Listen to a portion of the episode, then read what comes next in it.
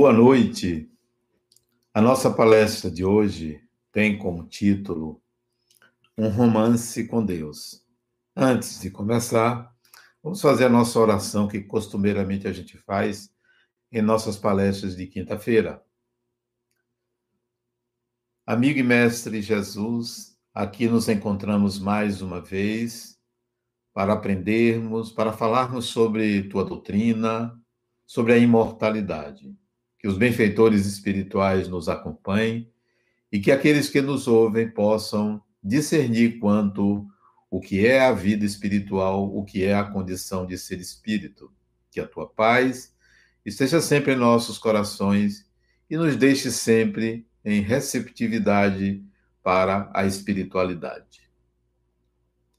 Bom, o tema da nossa palestra, na realidade, me lembrou alguns fatos da minha vida no início da minha caminhada espírita. Lá pela década de 70 do século passado, portanto, já se vão aí pelo menos uns 50 anos, ou um pouco menos de 50 anos, eu frequentava uma instituição aqui em Salvador, cujo nome é Instituto Kardecista da Bahia, fica na região do Pelourinho. E ali próximo ficava a Federação Espírita do Estado da Bahia, uma das sedes, hoje no terreiro, chamado Terreiro. Pois bem, todo sábado à tarde eu saía do Instituto Kardecista, onde eu fazia estudos sobre mediunidade, sobre reencarnação, e ia para a sede da federação me encontrar com um grande amigo, um procurador de justiça de nome Elzio Ferreira de Souza, hoje já desencarnado. Todo sábado eu ia me encontrar com ele. Ele era um livreiro da federação, tomava conta da livraria, da distribuidora de livros espíritas. E a gente conversava muito. E ele tinha o hábito de, sempre que eu chegava, ele me sinalizava para um livro que ele achava que eu deveria ler. Era sempre um livro inédito, um autor que trazia. A gente conversava muito, eu jovem, muito jovem, ainda estava cursando a faculdade de engenharia e a gente conversava muito sobre física, sobre uma série, uma série de assuntos. Ele era um professor, foi um professor para mim, um mestre, um verdadeiro mestre, uma cultura espírita invejável. Pois bem, um dia ele chegou para mim e disse: Adenauer, você já leu Yogananda? Eu não sabia quem era, não sabia de que se tratava. Eu disse: não. Ele disse: pois leia este livro um livro novo é, chamado Autobiografia de um Yogi Contemporâneo, Paramahansa Yogananda. E eu levei aquele livro para casa e comecei a ler. Me encantei com a vida desse yogi. Ele migrou para é, os Estados Unidos no começo do século passado e ali fundou a Self Realization e fazia pregações, falava sobre Jesus e eu me encantei muito. Um dos, depois eu li outros livros de Yogananda. Ele escreveu um livro chamado O Romance com Deus. Quando eu li esse livro, era a relação dele com o divino, como ele entendia ser Deus na vida dele, Deus no cotidiano, uma série de é, ideias a respeito do divino. E aquilo me encantou muito. Eu de fato, passei a enxergar a figura divina sob outra ótica, algo diferente. Então, as minhas leituras sobre ele é, balizaram meu entendimento a respeito desse assunto. E aí eu trouxe o tema Um Romance com Deus. Embora o livro dele seja O Romance com Deus, eu coloquei como título Um Romance com Deus, porque a gente tem muitos romances na vida. O que é um romance? Romance é um encantamento. Romance é um relacionamento prazeroso. Romance é um estado de espírito de quem se dedica a uma relação com uma outra pessoa. Então, quem tem um romance com alguém é mais do que algo casual, é mais do que algo meramente energético é mais do que algo sexual, é um romance, é algo da subjetividade, é algo do sentimento, é algo da emoção. Então, o que Yogananda coloca é que a gente precisa estabelecer um romance com o divino.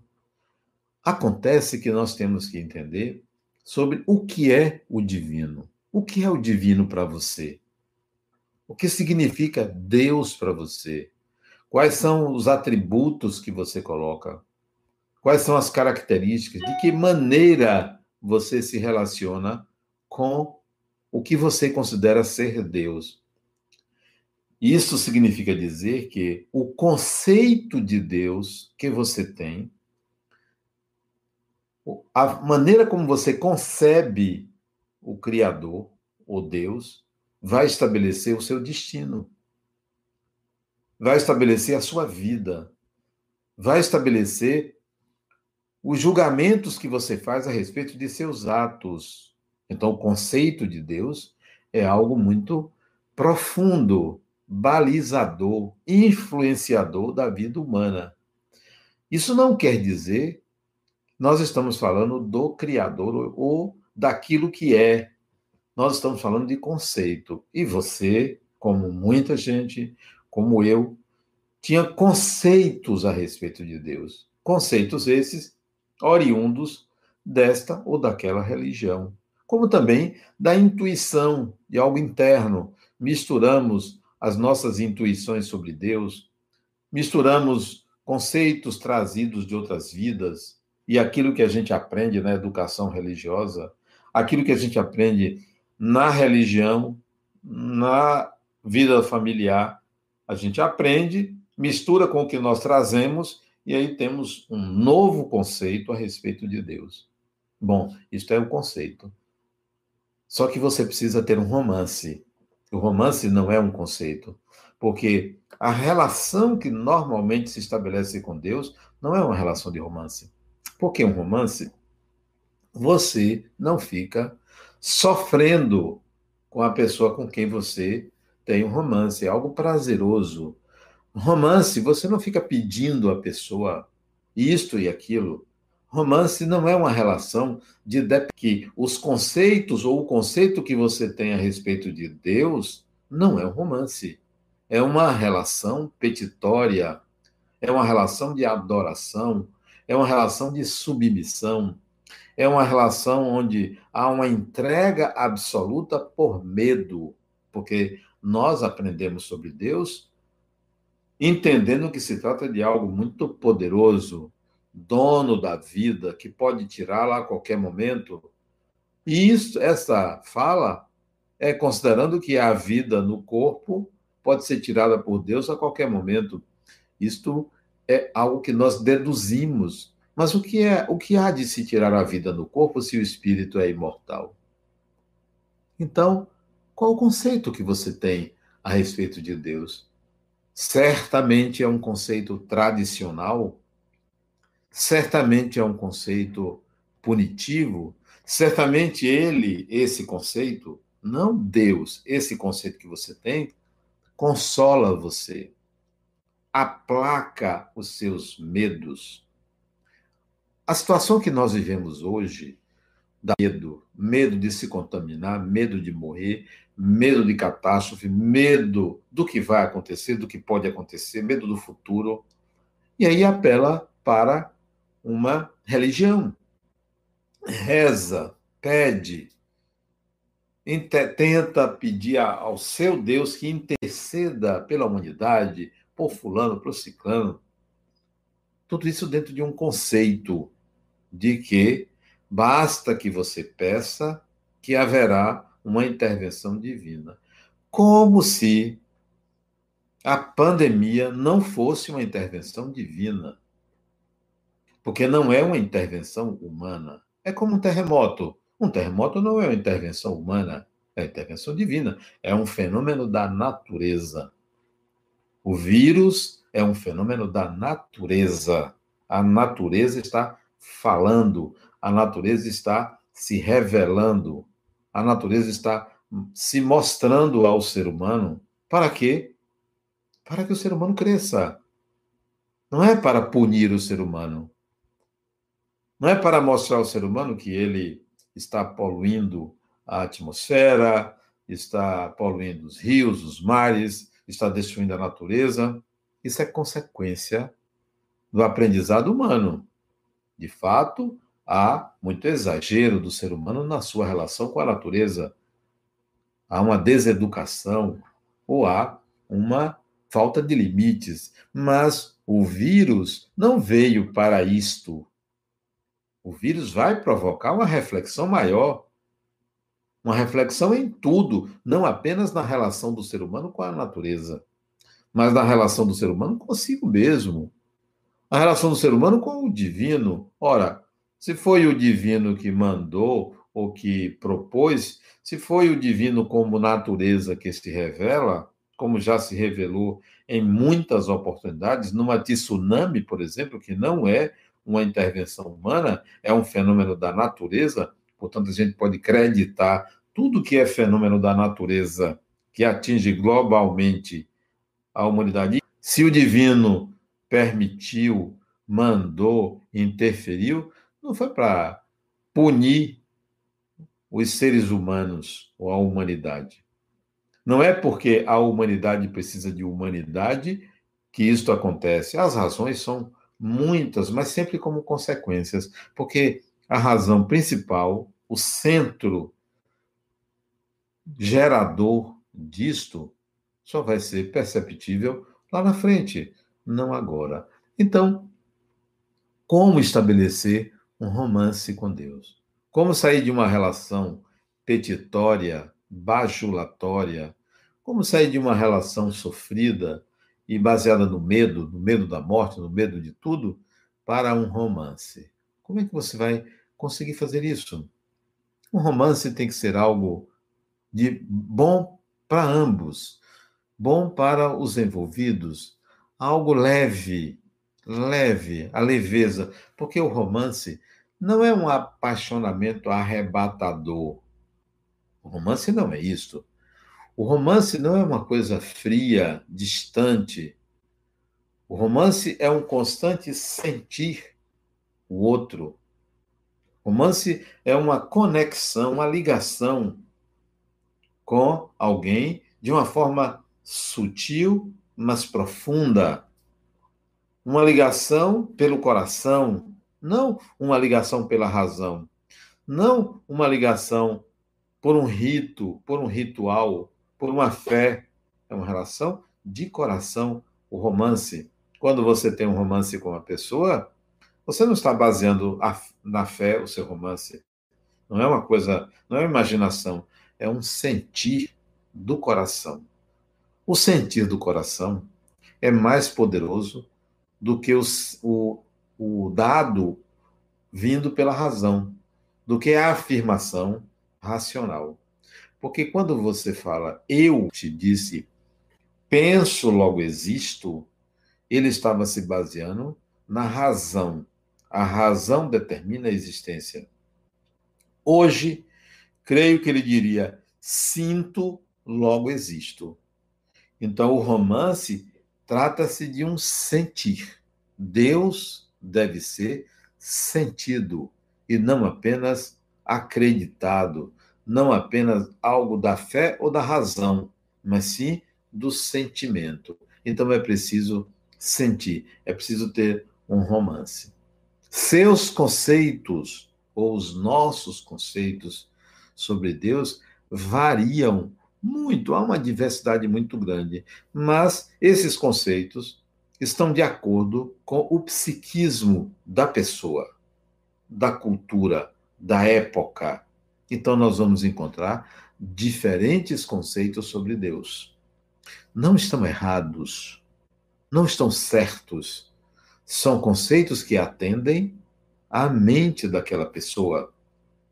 Se você for ao Oriente, você vai encontrar no hinduísmo, por exemplo, as pessoas acreditando ou concebendo ou vivendo de acordo com a existência de muitos deuses. Não há um Deus só, há muitos deuses. Disse uma religião politeísta. Pois esta religião politeísta, o hinduísmo, atende a um psiquismo que lhe corresponde, a uma correspondência entre como aquele povo pensa e a forma de enxergar o divino. No Ocidente, se você vier para o Ocidente, você vai encontrar o cristianismo. O cristão acredita, vive, prega de acordo com a existência de um Deus. Disse monoteísta. Pois isso está de acordo com a mentalidade coletiva daqueles indivíduos ditos cristãos ou outros que acreditam que só existe um Deus pois o politeísmo é uma crença, o monoteísmo é outra crença. As duas são compatíveis com o modo de pensar. Não estão certas nem erradas. Não tem uma melhor ou mais evoluída do que a outra. É preciso que a gente entenda isso para aceitar as diferentes correntes, ideias e conceitos sobre Deus. Bom, se você entender dessa forma, o seu romance não será com o seu Deus. O seu romance não será com a sua crença em Deus. Mas o seu romance será com algo que você chama de Deus. Algo que você denomina Deus ou deuses qualquer que seja o nome que você utilize. O romance não é com esta representação. O romance é com aquilo que é, aquilo que fez com que você trouxesse uma representação que vem lhe trazer conforto, equilíbrio. Então, você está aflito, aflita, você reza para Deus para acalmar a sua aflição essa reza para Deus não é que você se conectou ao que é, aquilo que gerou a representação. Isto é para você reduzir a frequência da ansiedade, do medo. E aí, com aquele estado, você consegue equilibrar a sua mente. Quando consegue. Então, quando uma pessoa morre e alguém chora e reza para Deus pedindo para encaminhar essa pessoa, para receber essa pessoa no seu reino. Reza para Deus para que essa pessoa não sofra depois da morte. Você está dialogando consigo mesmo. Porque a sua crença é de que a pessoa pode sofrer depois da morte, a pessoa precisa de um amparo depois da morte. Então você vai e pede ao conceito que você tem de Deus para reduzir a sua ansiedade, o seu medo, o seu sofrimento, para atender a sua vontade de ajudar o outro. Essa é a maneira com que a gente trata, e isso não é romance. Não é um romance com Deus quando você resolve adorar, fazer uma oferenda. Não é um romance que você está tendo com Deus, você está tentando agradar a Deus, agradar ao que você entende que seja Deus. Então, há uma diferença entre conceitos de Deus e o que é isto que a gente chama de Deus, o que é esse algo que a gente não sabe o que é. Inicialmente você pensa que é uma pessoa, que é um ser humano poderoso, que é alguém que pode assumir a condição humana. Inicialmente você pensa que pode ser uma pedra, uma montanha, uma árvore, um animal você tenta, ou como todo ser humano tenta, materializar numa representação. Por que, que todo ser humano tenta isso? Porque nós temos em nós uma tendência a representações. Tudo que a gente desconhece, que vem à consciência como algo desconhecido, a gente cria uma imagem. Isso se chama simbolizar. A gente cria um símbolo. À medida que a gente vai tomando conta, consciência do que é aquilo que a gente desconhecia, o símbolo deixa de ser algo misterioso, se dissolve e fica o objeto o que ele é, a coisa o que ela é. Assim nós fizemos com a ideia de Deus. Primeiro eram os fenômenos da natureza. Você achava que era Deus, o sol, Deus sol, o Deus trovão, o Deus montanha, o Deus floresta. Depois utilizamos figuras humanas que nós achávamos que tinham poderes. Caramuru, quando esteve aqui, o Diogo Álvares Corrêa, quando esteve aqui na Bahia, no início do século XVI, ele foi tomado como um deus, porque ele é, fez um feito considerado maravilhoso, sobrenatural, que hoje qualquer um pode fazer. Então ele foi chamado de Deus, ou considerado a própria moreia, ou caramuru era a moreia, ao peixe que se esconde sob as pedras, sob as pedras, né, sob dentro do mar, porque ele fez isso. Nós precisamos entender que a gente tenta transformar algo naquilo que é o divino dentro de nós. A gente busca fora. Não haverá romance, porque você não enxerga dentro de você, você enxerga fora. As projeções a respeito de Deus se devem a um, uma faculdade psíquica de tudo que a gente tem em nós e não enxerga, nós projetamos nos objetos. É o espírito que dá luz às coisas, é o espírito que enxerga as coisas. As coisas só têm luz porque nós as enxergamos. Nós temos um instrumento de aferição, seja a visão, seja o tato, seja a audição, seja o olfato, a gustação. A gente tem instrumentos de dar é, vida às coisas, dar existência às coisas. Então a gente tenta dar uma existência a Deus. E aí temos as crenças em Deus, os sistemas sobre Deus, as ideias sobre Deus. Mas é possível a gente entender que há é, uma consciência coletiva que também despersonaliza Deus. Você vai encontrar religiões que não têm Deus. Por exemplo, o taoísmo é uma religião que não tem Deus. O tal é algo que permeia tudo, mas não é considerado Deus. Não tem esse caráter de criador, mas sim de algo que está presente e dá vida a tudo, dá movimento. Isso é o tal, o taoísmo vê isso. Então, não tem Deus, porque a representação é impessoal. A representação não é numa figura, é numa energia, é numa condição global. Né? Universal, tal. Então, é um princípio. Então, o ser humano já tem outro modo de representar. Como você representa Deus, como você considera que seja, isso vai retroagir sobre você. A sua crença vai retroagir sobre você. Você precisa ter um romance com Deus, um romance. Vamos namorar com Deus, mas não Repito, o conceito que você tem. Não a ideia que você tem. Ela ainda é limitada a uma cultura, limitada a um entendimento. Às vezes é muito bonita a ideia de Deus que se faz. Deus é amor, Deus é isto, Deus é aquilo. É muito bonito. Construções maravilhosas que encantam sobre Deus mas ainda limitam um romance. E o um romance é, é uma coisa prazerosa. Não pode ser algo que cause dependência, não pode ser algo que nos traga aflição, medo. A situação que aí está, esse medo generalizado, que não é só de contaminar, de se contaminar, que a gente deve tomar as devidas precauções, é um medo por ignorância. Falta serenidade. O ser humano precisa ser mais sereno. Se o conceito sobre Deus fosse diferente, estava todo mundo sereno. Mas a maioria tem medo.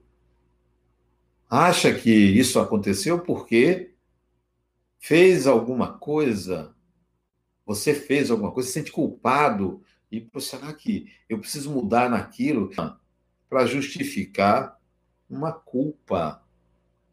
Não, isso não é Deus. Não é assim que funciona. A serenidade lhe levaria a pensar assim: bom, todo mundo está passando pelo mesmo problema. Todos estão vivenciando um cuidado, todos estão lidando com algo invisível a olho nu. invisível. Todos estão lidando com seus medos, com sua sombra. Então, é hora de estar sereno. O que me compete fazer? O que devo fazer? O que devo realizar? Que algo novo eu preciso construir ou fazer? Isso seria serenidade. Mas a maioria tem medo. Medo do medo, medo de ter medo. Há aqueles ainda que estão bem, mas se perguntam: será que tá, tem alguma coisa errada? Porque eu estou bem. Não, não tem nada de errado você estar bem. Você não pode negar que há um vírus. Você não pode negar. Mas se você está bem, ótimo. Que maravilha que você está bem. Não, você não está, você não é anormal. Todo mundo deveria estar assim, bem, fazendo alguma coisa para se prevenir e para tocar a vida, para que a sociedade continue na sua dinâmica, para que a sociedade ou as pessoas estejam atuando. O raciocínio que eu estava colocando é que nós temos é, uma necessidade de materializar o nosso conceito de Deus mas nós, nós não estabelecemos um romance com Deus. Nós não temos essa habilidade ainda, precisamos aprender. Mas para aprender a ter um romance com Deus, a gente precisa destituir-nos da concepção dos conceitos que a gente tem. É como se, de repente, você ficasse órfã, órfão. Essa orfandade ela só é possível você se sentir assim se você não tiver medo. O medo nos leva a estabelecer um tipo de relacionamento com o divino. É o medo. E a gente precisa sair do medo, deixar o medo. O medo nos aprisiona. O medo nos limita. Que tal você não ter medo de não acreditar em Deus? Não acreditar não significa negar. Não acredito. Não sei o que é. Como posso acreditar numa coisa que eu não sei o que é? Eu apenas tenho como prova a natureza, tudo que existe. É a prova que eu tenho. É a única prova que o ser humano tem. É de que ele não é capaz de criar nenhum grão de areia, nada. Nós não criamos que nós fazemos é transformar. Então, se o ser humano não é o criador, ele atribui a criação a algo que ele não sabe o que é. É possível você conviver apenas com isso, ou você ainda vai precisar de um Deus que lhe proteja, que lhe console, que lhe reanime, que lhe ofereça vantagens, que lhe dê privilégios. É preciso que você saia desse sistema de querer que este algo que criou tudo lhe favoreça, lhe proteja, lhe console, lhe ajude, resolva seus problemas, não deixe você adoecer, não deixe isso, não deixe, não deixe aquilo. Enquanto você se relacionar com este algo denominado por você ou pelas religiões de Deus, desta forma, não haverá romance.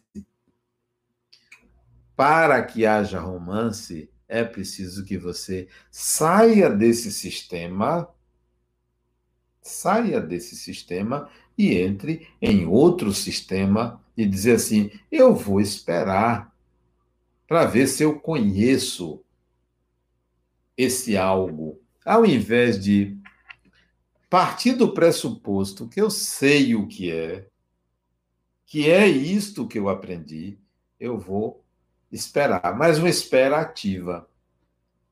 O ser humano busca, o ser humano é obrigado a isto. Como assim? É. Esse é o pressuposto de que há uma obrigação de ir a Deus, de ir buscar. E isto pode, pode não ser o melhor, de fato não é o melhor. Deveria ser algo espontâneo. Só que, como você não sabe o que é, você aceita alguém que disse que é de determinada forma. E aí você vai em busca de Deus. Que tal você não ir em busca porque você não sabe o que é? Se você não sabe o que é, como é que você vai buscar? Mas você aprendeu que buscar Deus significa buscar algo que vai lhe completar, lhe fazer feliz, vai estar para sempre com você, é o verdadeiro reino. Então, você incorporou muitas teorias, muitos sistemas, muitas ideias. Para ter um romance, é importante que você saia dessas teorias, saia dessas ideias e espere. Uma espera ativa. Como é espera ativa? Não vou buscar, mas vou fazer algo que me prepare para o entendimento, o sentimento sobre Deus. Então, esperativa é assim: se trabalhe, se resolva, se conheça, se descubra, se transforme, se ilumine. Depois disso, ou enquanto isso acontece, o romance começa. Mas se você não se conhecer, não se descobrir, não se transformar, não se iluminar, você não vai conseguir o que você acha que estará acontecendo. A proteção divina.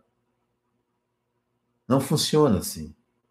O romance começa quando você está preparado. Se uma pessoa não está preparada para um romance, vai gerar dependência, vai gerar sofrimento, vai haver posse. Então é preciso que você esteja preparado ou preparada para esse romance. Então, espere.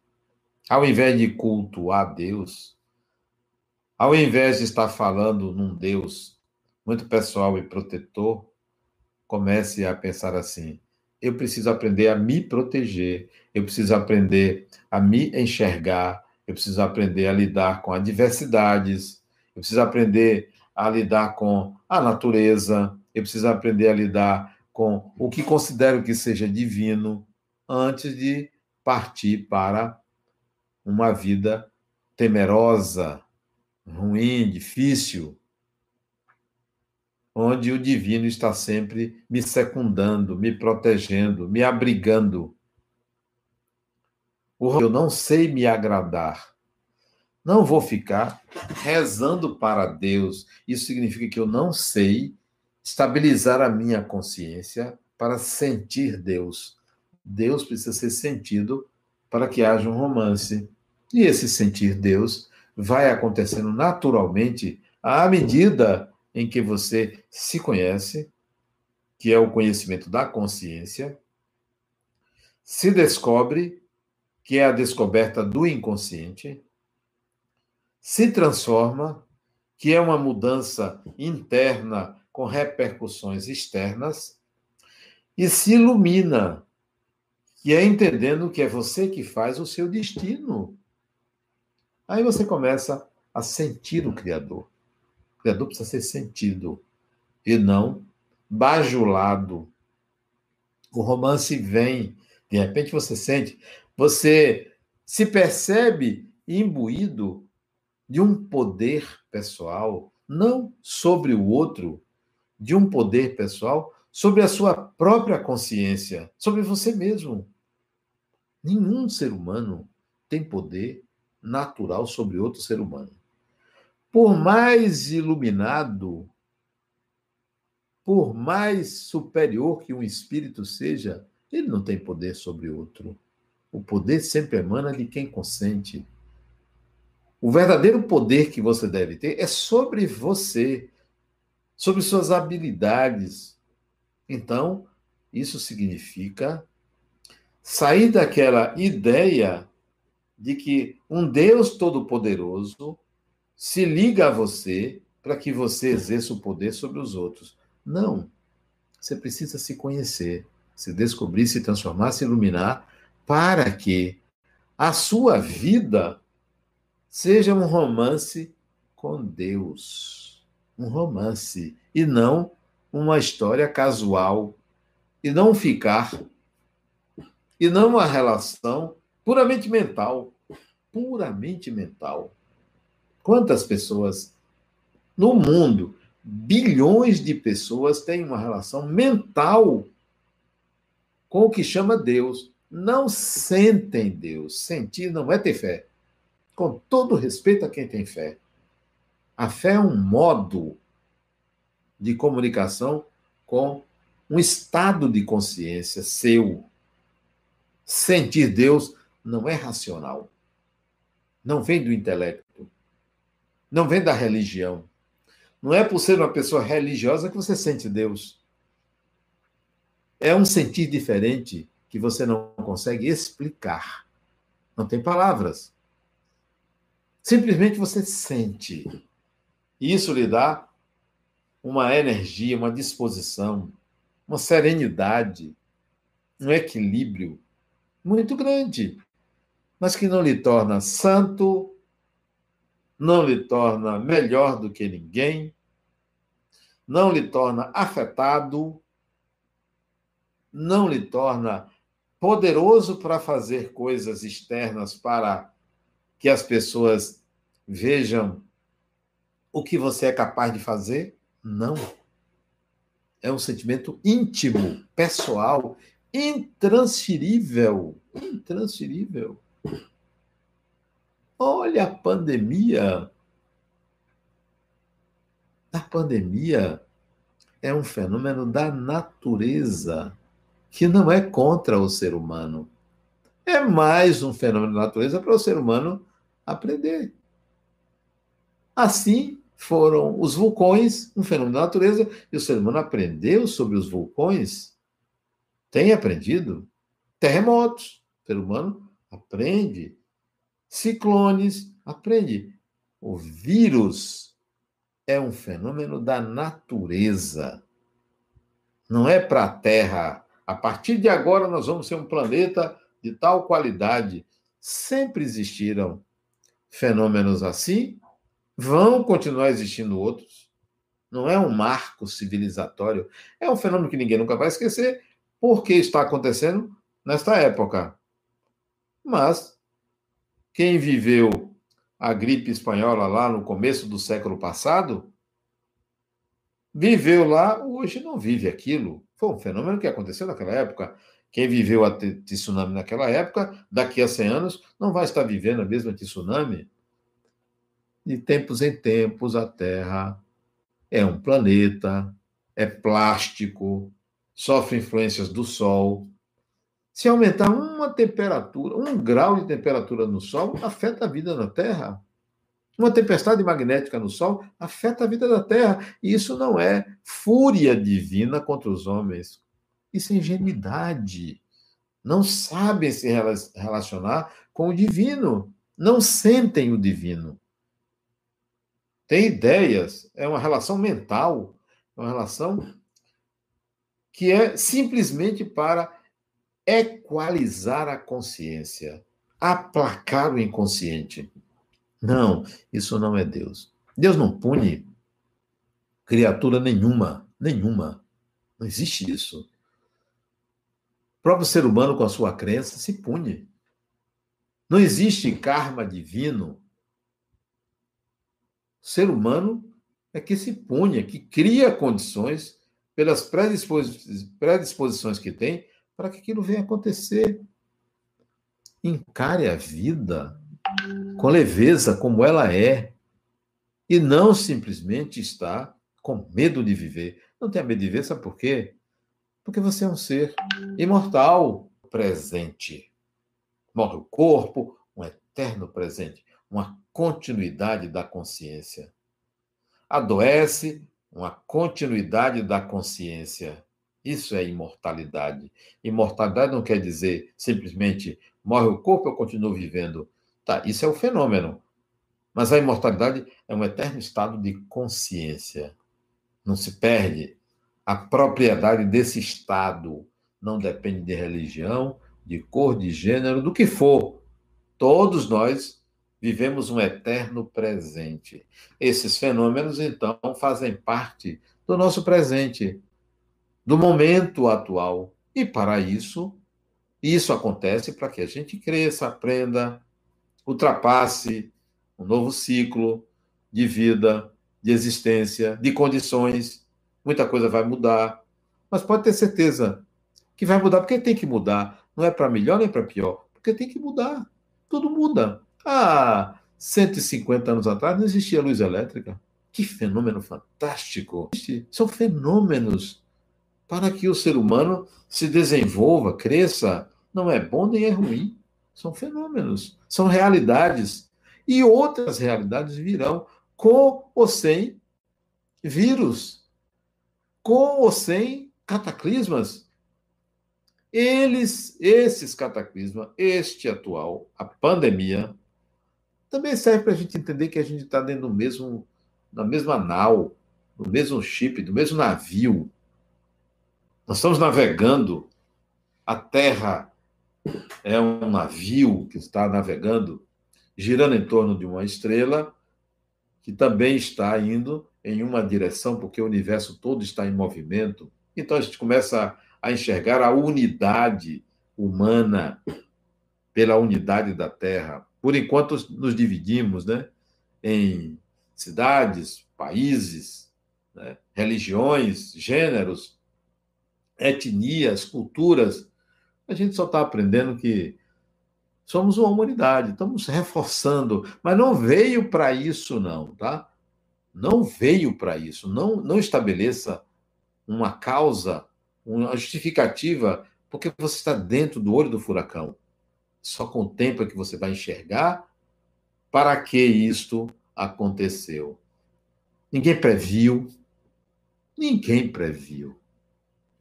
Não existe previsão para isso. Isso é do divino. Chacoalha e aí a humanidade se movimenta, entra num processo de estabilidade. Já já a gente entra num processo de estabilidade. Que tal você fazer um romance com Deus. Que tal você paquerar Deus para namorar? Sabe como é? Conheça-se, descubra-se, transforme-se, ilumine-se. Não transfira para ninguém a responsabilidade pelo que lhe acontece. Nem para Deus, nem para o contrário, nem para isso, nem para aquilo. O que lhe acontece lhe pertence. É seu. É parte de você. O romance começa assim, ó. Tudo diz respeito ao meu equilíbrio. Tudo acontece para o meu equilíbrio. Não terceirize responsabilidade. Não queira de ninguém o que o outro não pode lhe dar. Então a paquera começa aí. Não, eu não vou pensar em Deus. Não vou. Porque o meu pensar em Deus é um condicionamento é um protocolo que eu criei baseado, baseando-me na tradição, na cultura, nas experiências de vidas passadas. Eu criei, não sabe, definitivo não sabe. E digo a você, eu sinto Deus, mas eu não sei o que é e não quero criar um raciocínio para explicar isso. Não quero. É perda de tempo. A gente costuma é, enquadrar Deus na religião ou enquadrar-nos ao Deus da religião. Nenhuma coisa nem outra. Não sei o que é. Me contento com a afirmação é a causa de tudo que existe. Pronto. Porque eu não tenho outra explicação. Isso não resolve, não. Dizer que é a causa não resolve. Mas eu me contento com este conceito que é. Ninguém sabe o que é.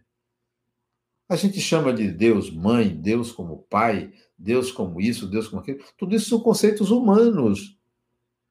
Tudo que a gente atribui a Deus é humano. A gente não sabe o que é. Então, para namorar com Deus, você precisa dizer: peraí, eu não sei quem você é, eu não posso namorar quem eu não sei. Eu não posso estabelecer uma projeção Quantos relacionamentos são baseados na projeção? Você acredita que o outro é aquilo, depois você se decepciona. Você se decepciona por quê? Porque você construiu uma imagem do outro que o outro não é. Então a mesma coisa você faz com Deus. Você constrói a imagem, tira a imagem, não sei o que é. A gente costuma aprender que, você, que tem que buscar Deus. Não vá buscar, ele te acha, entre aspas. Ele lhe busca. Só que você não está preparado, porque você está buscando algo que você desconhece e cria uma plataforma do que é Deus. Saia disso. Um romance com Deus tem que ser algo sentido, sabe? Tem que ser algo sentido. Olhe o outro ser humano como alguém que também está nessa busca e cria ideias. Religião A, religião B, religião C, um bocado de religião. Centenas de religiões tem na humanidade. Todas elas têm sua razão de ser têm propósitos, não devem ser destruídas, não devem, não estão erradas, atendem a patamares psíquicos, psicológicos, atendem a necessidades de equilíbrio da mente. Então, vamos deixar elas aí. À medida que você for sentindo Deus, você vai diluindo a necessidade de representar esse Deus. Certo? O romance com Deus vai além. Você começa a sentir o que é o amor. Quando você sente Deus, você começa a sentir o amor, amar as pessoas como elas são. Lembra da música? Amar as pessoas, amar a natureza, amar a vida, amar o destino não rotular um acontecimento como mal. O vírus não é um mal, nem é um bem, é um acontecimento da natureza. O enquadre como bem ou mal é um conceito, conceito pessoal. Não, nem é bem nem é mal, é um fenômeno da natureza. Quem atribui, quem julga é o espírito que julga, e de acordo com sua complexidade e elevação, julga de uma forma ou de outra. Então, para você estabelecer um romance com Deus, não julgue mais como o bem, como o mal. Encare as coisas como elas são. Seja receptivo à vida, seja receptivo ao destino, seja receptivo a você mesmo. Goste do seu destino, porque é você que está fazendo ele. Se você não gostar, refaça, faça diferente você aprende a amar o outro sem exigir, porque você sente Deus. Não é amar a Deus porque você não sabe o que é, a gente só ama o que conhece. Quando você sente Deus, você aprende o que é amar uma pessoa, amar a vida. O sentir Deus lhe dá esta condição. O romance é que você fica encantado com a vida, ou encantada com a vida, porque você sente Deus. Você começa a perceber como as coisas simples revelam uma profundidade enorme da natureza. Porque você sente Deus. Me chamou para conversar lá no centro, né? Lá no centro. Conversar comigo, reclamar de mim, me criticar. Falou, falou, falou. Quando ela terminou, eu digo, fulana, por que você está me batendo? Para que você está me batendo? Olha que perda de tempo. Você falando um bocado de coisa de mim. Enquanto eu estou trabalhando. Não estou prejudicando ninguém, não estou exigindo nada de ninguém. Tudo isso que você está fazendo comigo é exigências à minha pessoa. Para quê? Não bate em mim. Eu gosto tanto de você e você fica me batendo. Para quê? Eu fico com, com, com compaixão por você, porque você está gastando uma energia enorme para me bater. Não gaste essa energia. O nome disso é amorosidade pelo outro, porque o outro não compreende você, não entende você, exige de você, porque não se conhece. Sentir Deus causa isso, uma certa compaixão pelas pessoas, pelo próximo, um entendimento melhor das razões humanas para agir dessa ou daquela forma. O seu romance com Deus lhe leva A palavra é essa: serenidade. Serenidade. Amorosidade. Você começa a entender melhor como a vida funciona. E ela funciona diferentemente do que as religiões afirmam que é. Diferentemente. Pense assim.